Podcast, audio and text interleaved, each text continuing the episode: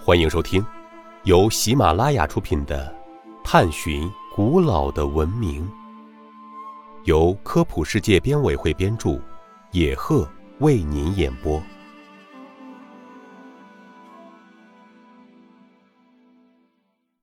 第一百三十六集，《清明上河图》描绘的是哪里的繁荣景象？《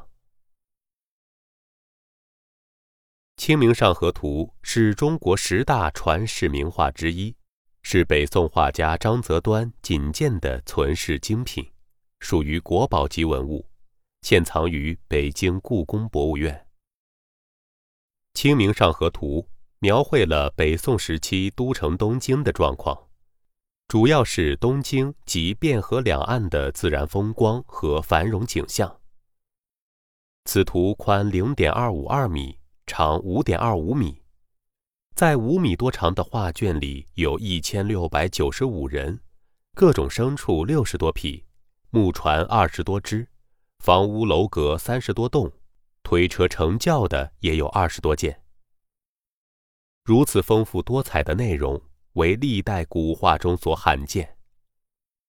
各色人物从事的各种活动，不仅衣着不同，神情气质也各异。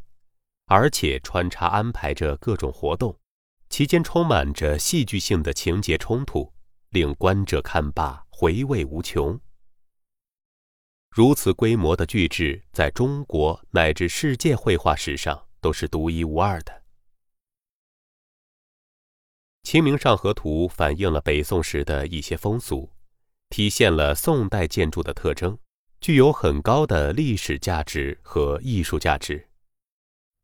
听众朋友，本集播讲完毕，感谢您的收听。